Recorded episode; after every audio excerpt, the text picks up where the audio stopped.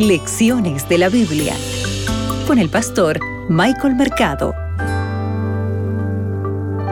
Recuerda, Cristo dejó su hogar celestial y se convirtió en un siervo humano. ¿Sabes para qué? Para alcanzar a toda la humanidad. Y dentro de ese grupo estás tú. Jesús hoy quiere alcanzarte. Soy Michael Mercado y esto es Lecciones de la Biblia.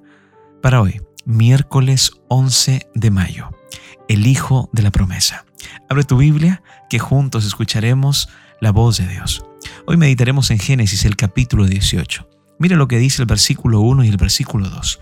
Jehová se le apareció a Abraham en el encinar de Manre, estando él sentado a la puerta de su tienda, a la hora de más calor. Alzó los ojos y vio a tres varones que estaban junto a él. Al verlos salió corriendo de la puerta de su tienda a recibirlos. Se postró en tierra. ¿Qué es lo que hace Abraham cuando los ve? Salió corriendo de la puerta de su tienda a recibirlos. Sabes, esta historia nos presenta grandes lecciones de hospitalidad y aprendemos también acerca de la recepción de Abraham frente a sus visitantes. ¿Por qué Abraham hizo esto? Sabes, Abraham tuvo una muy buena actitud hacia estos hombres extraños, pero no olvides que estos extraños eran celestiales y esto se iba a convertir en un modelo inspirador de hospitalidad. Es por eso que el apóstol Pablo en Hebreos 13:2 nuevamente lo recuerda. Recuerda tú también que mostrar respeto y cuidado hacia los desconocidos no es solo un bonito gesto de cortesía. La Biblia enfatiza que es un deber religioso, como si estuviera dirigido a Dios mismo. Irónicamente, Dios se identifica más con el extranjero hambriento y necesitado que con el generoso que lo recibe. Recuerda, cuando vemos a Cristo en busca del ser humano, cuando vemos que Cristo deja su trono e, y viene, ingresa a la tierra, esto nos muestra su gracia, su amor para con la humanidad. Sabes que esta aparición de Dios anticipa a Cristo, quien deja su hogar celestial y se convierte en un siervo humano para alcanzar a toda la humanidad.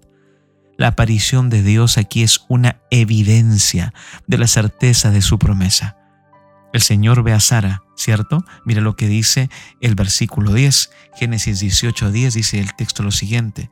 Entonces dijo, de cierto volveré a ti el próximo año, y para entonces Sara, tu mujer, tendrá un hijo. En el versículo 9 le pregunta, ¿dónde está Sara tu mujer?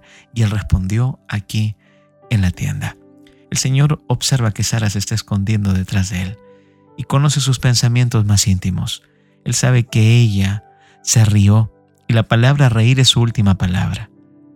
Es interesante que el escepticismo de ella, de Sara, pasa a ser el lugar donde Dios iba a cumplir su palabra. Recuerda, el Señor también hoy nos invita a que confiemos en Él. Muchas veces nuestra última palabra puede para nosotros parecer nuestra perdición, nuestra duda, nuestra lejanía de Dios.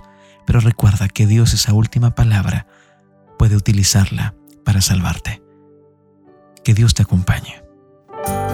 Acabas de escuchar Lecciones de la Biblia con el pastor Michael Mercado.